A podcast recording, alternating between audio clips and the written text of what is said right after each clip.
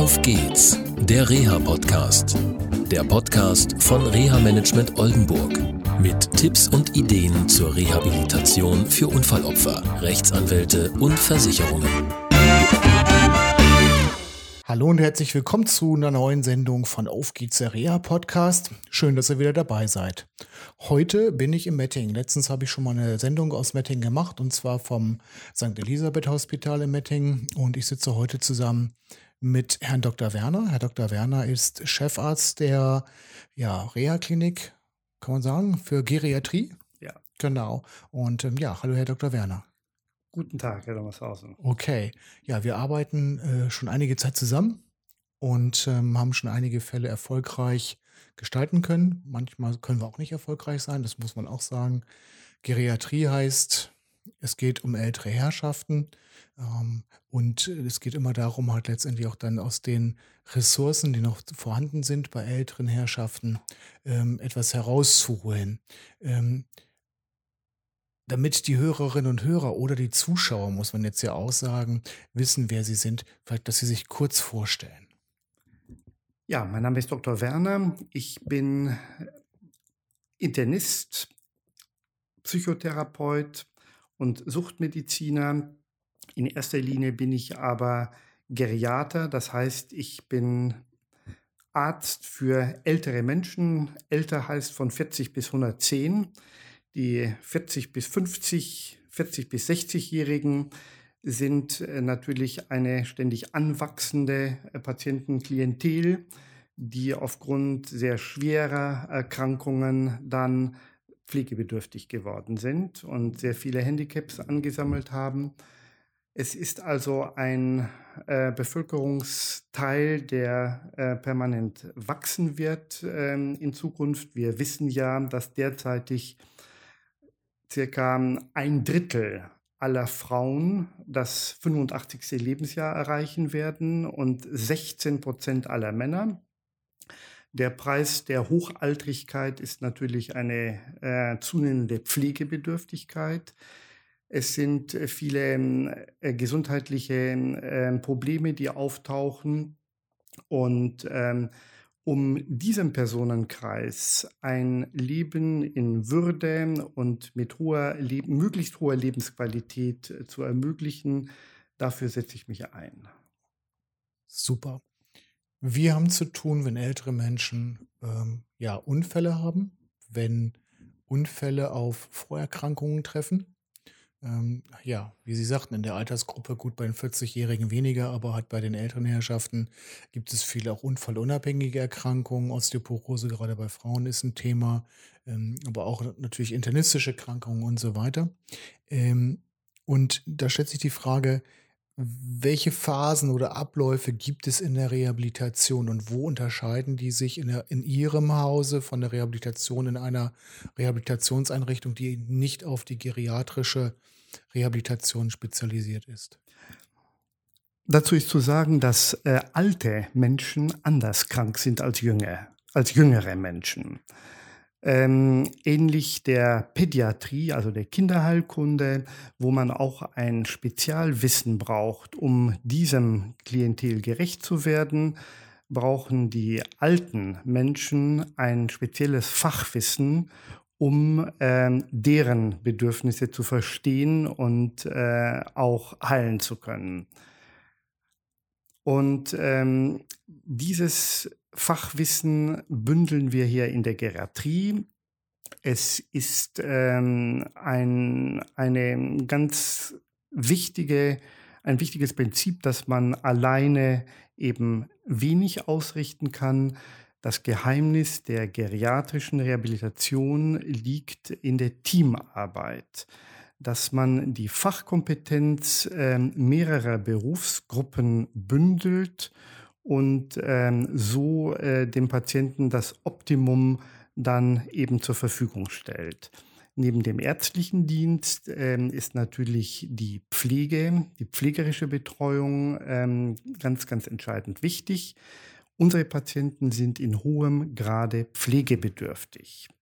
Das heißt, sie bedürfen äh, auf allen äh, Ebenen ähm, eine Pflege, äh, Waschen, Anziehen, Essen anreichen, häufig Anleitung. Und ähm, das ist zum Beispiel ein Kriterium, äh, das die Versorgung in den, in den übrigen Rehabilitationskliniken sehr schwierig macht. Da müssen die doch ein hohes, einen hohen Grad an Eigenständigkeit schon mitbringen. Der ist bei uns nicht Voraussetzung. Die Leute kommen ähm, mit, ähm, mit äh, großer Abhängigkeit von Pflege zu uns. Dann steht zur Verfügung eine kompetente Physiotherapie, eine Ergotherapie, Logopädie und ganz, ganz wichtig der soziale Dienst, ähm, um die Überleitung dann in die Häuslichkeit ähm, zu gewährleisten und ähm, nicht zu vergessen auch die Seelsorge. Ähm, die wird in unserem Hause geleistet, ähm, neben den übrigen Mitgliedern des therapeutischen Teams ähm, von einer Seelsorgerin, und von Ordensschwestern, die wir hier äh, in unserem Hause Gott sei Dank noch haben. Wenn Sie die Seele ansprechen, das ist ja auch, ähm, ja, wer vorhin aufgepasst hat, sag ich mal, weiß, dass das auch Ihre Profession ist. Sie sind Psychologe auch? Äh, Psychotherapeut. Psychotherapeut, okay. Psychotherapeut. Ärztlicher Psychotherapeut. Mhm. Und ähm, das ist ähm, eine ganz, ganz wichtige ähm, Sache, dass man die seelischen Ressourcen ähm, dieser Patienten äh, erkennt und sie entwickelt.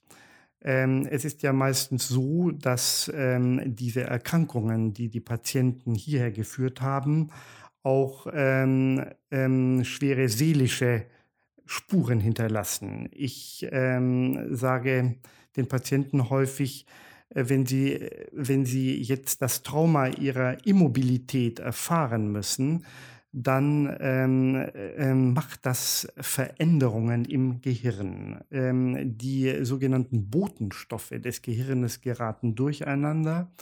Die Patienten entwickeln häufig Angst, so zum Beispiel die äh, Angst, äh, ihren Körper wieder zu gebrauchen.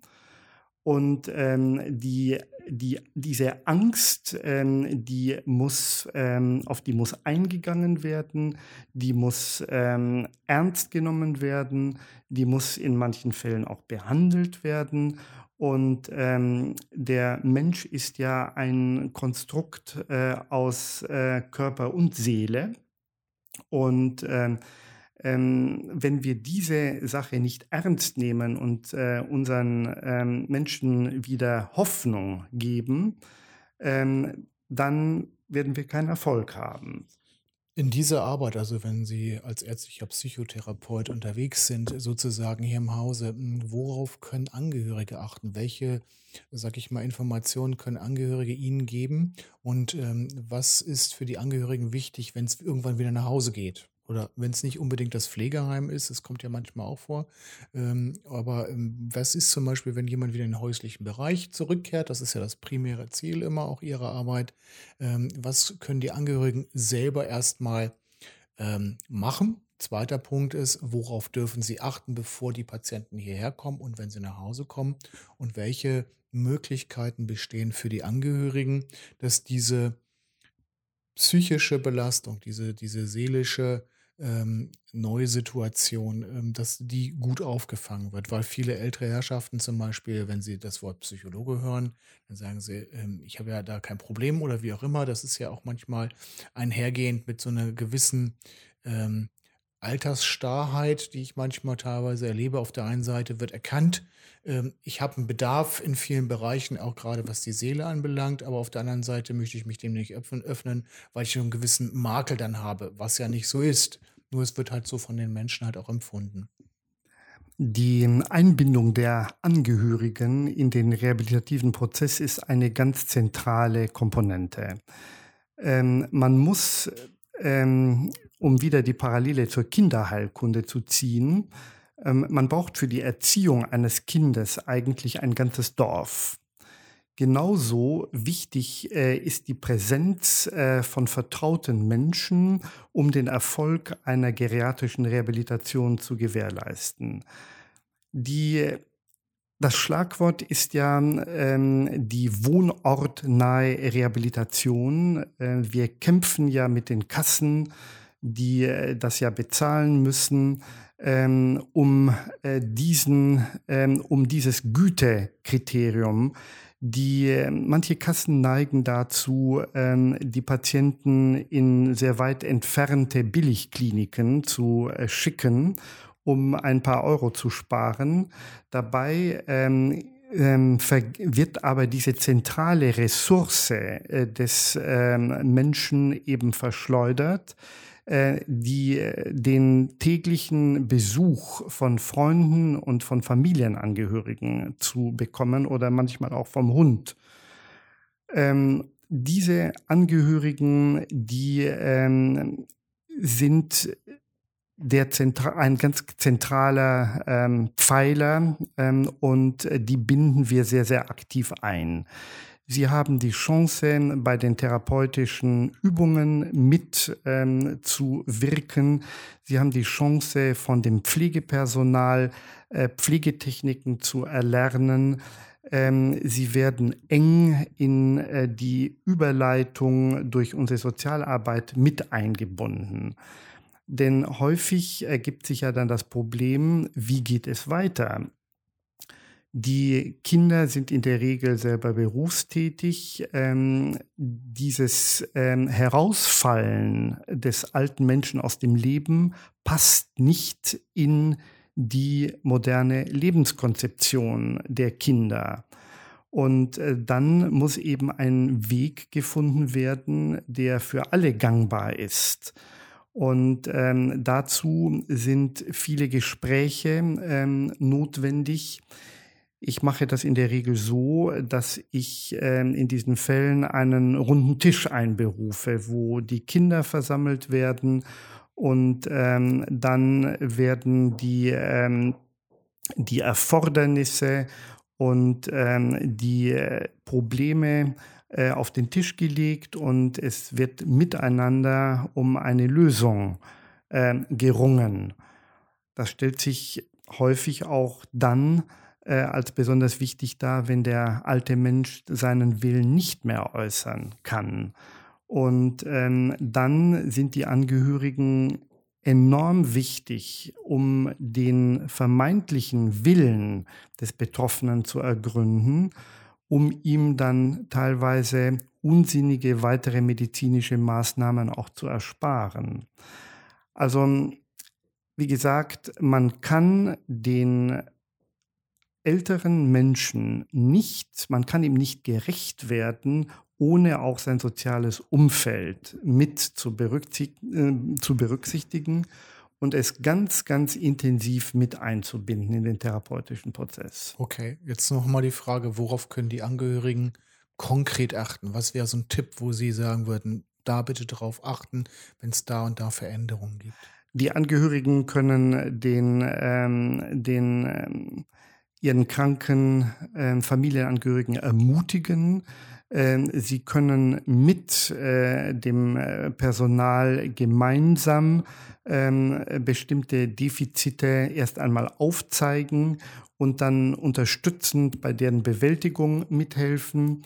Sie können ähm, was sie können darauf Einfluss nehmen, dass ähm, der Betroffene wieder eine realistische Einschätzung seiner Lage ähm, erfährt, das ist ja alles ein Prozess, der hier stattfindet. Kann ich denn wieder nach Hause? Unter welchen Umständen kann ich nach Hause? Was sind, ähm, was sind meine Ressourcen?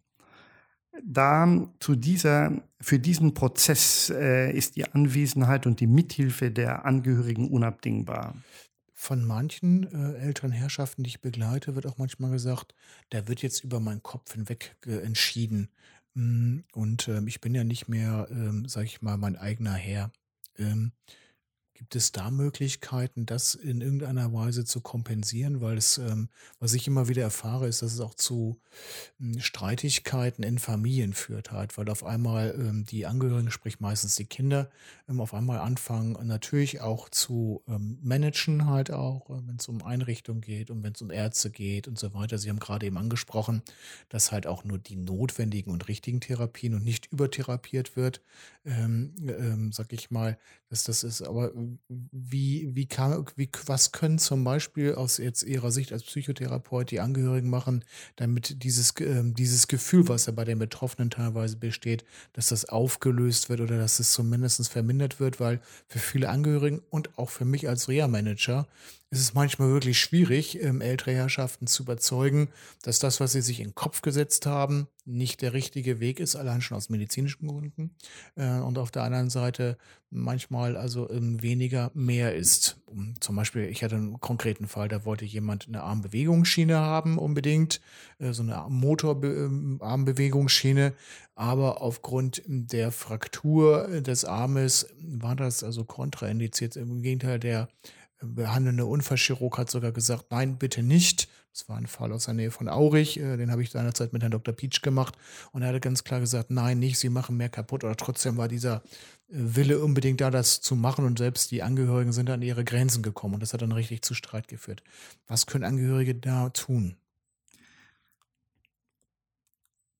Es gibt selbstverständlich Konflikte äh, im Umgang mit ähm, Menschen, die äh, bisher selbstständig gelebt haben und durch äh, irgendeine schwere Erkrankung jetzt diese Selbstständigkeit ähm, eingebüßt haben und die schlimme Erfahrung jetzt machen ähm, müssen, als hilflose Person von anderen abhängig zu sein.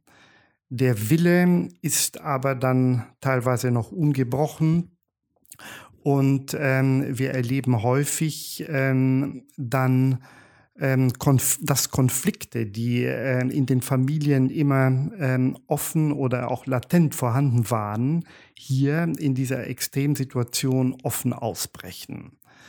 Das ähm, hat manchmal auch richtig dramatische Auswirkungen. Ähm, richtige Familiendramen brechen dann hier auf. Äh, es geht dann manchmal auch mit äh, Schreien und Weinen ähm, ähm, einher. Das sind natürlich äh, Schwankungen, die man auch auffangen muss. Ähm, wir müssen im, äh, die Rolle des ähm, eines Moderators dann übernehmen. Wir müssen diese, ähm, diese Schwankungen auffangen. Wir müssen vermitteln. Wir müssen einen Weg finden, der ähm, letztendlich beiden gerecht wird. Das kann man auch nur im Team äh, schaffen. Die Patienten bekommen ja von den verschiedensten Teammitgliedern, die ja an dem therapeutischen Prozess beteiligt sind, ähm, immer wieder die Realität gespiegelt. Ähm, wir sprechen natürlich sehr intensiv untereinander über das Problem und versuchen dann jeweils am gleichen Strang auch zu ziehen.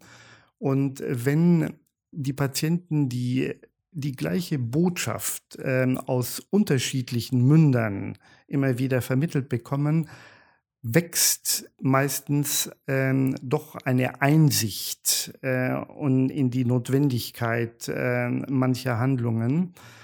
In aller Regel, in 99 Prozent schaffen wir das äh, in befriedigendem Maße.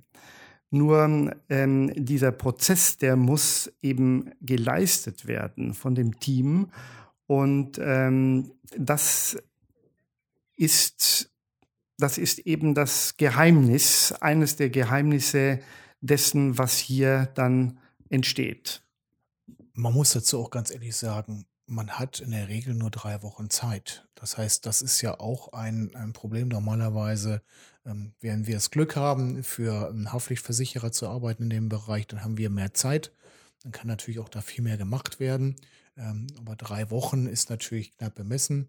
Ich selber erlebe halt immer wieder, dass auch Angehörige sagen, ja, ähm, meine Mutter, mein Vater sind nicht so rangekommen. Das hat mit ihrer Einrichtung nichts zu tun, auch mit anderen geriatrischen Reha-Einrichtungen. Aber sie vergessen dann halt auch immer, es sind nur drei Wochen Zeit und es gibt hier immer wieder ähm, funktionelle, auch insbesondere den, den Alltag beeinflu positiv beeinflussende Erfolge.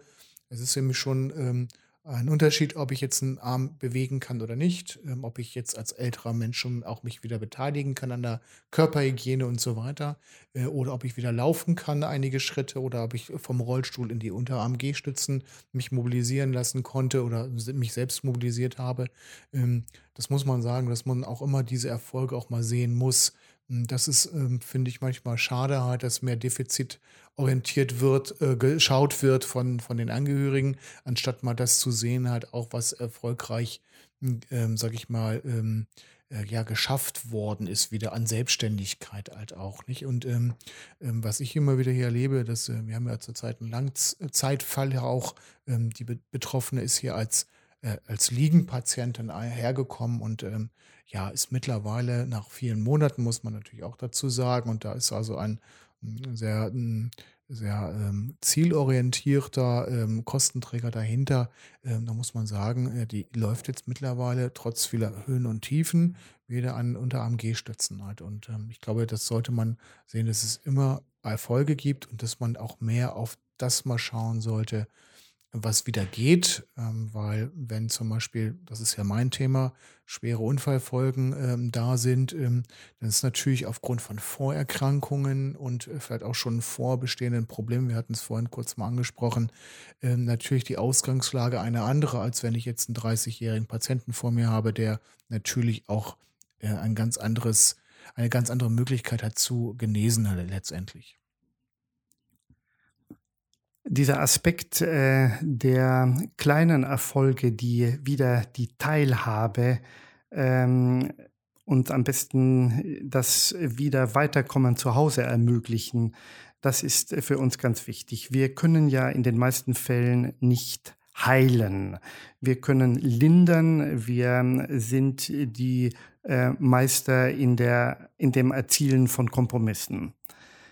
Es sind aber ähm, lebenswerte äh, Kompromisse, die ähm, häufig dann auch mit sehr, sehr viel Dankbarkeit einhergehen. Sonst könnten wir diesen äh, Beruf gar nicht ausüben. Wenn wir ähm, äh, wir üben ganz konkret, äh, zum Beispiel bei Menschen mit Oberarmfraktur, wie man eine Tasse wieder in den Schrank äh, einräumen kann.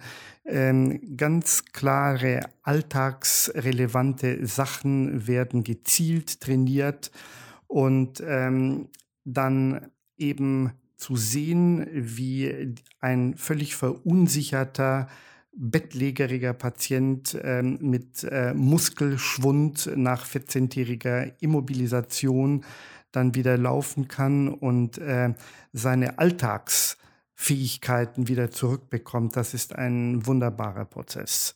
Und ähm, die großen Schwierigkeiten, die halten sich Gott sei Dank äh, dann doch im Rahmen. Die wir schaffen es, ähm, zwei Drittel unserer teilweise sehr schwer betroffenen Patienten wieder in die Häuslichkeit zu bekommen. Ähm, ein Drittel ähm, geht noch in die Kurzzeitpflege mit der Option, wieder eines Tages nach Hause gehen zu können. Und ähm, ähm, circa 10 Prozent müssen, die dann schwerst betroffen sind, müssen dann in ein Pflegeheim. Ich denke, das ist eine sehr ähm, hoffnungsvolle Bilanz. Ja, auf jeden Fall. Herr Dr. Werner, vielen Dank für dieses Gespräch. Ja. Bis zum nächsten Mal. Sehr gerne. Okay. Tschüss. Das war eine Folge von Auf geht's, der Reha-Podcast. Eine Produktion von Reha Management Oldenburg. Weitere Informationen über uns finden Sie im Internet unter www.rehamanagement-oldenburg.de.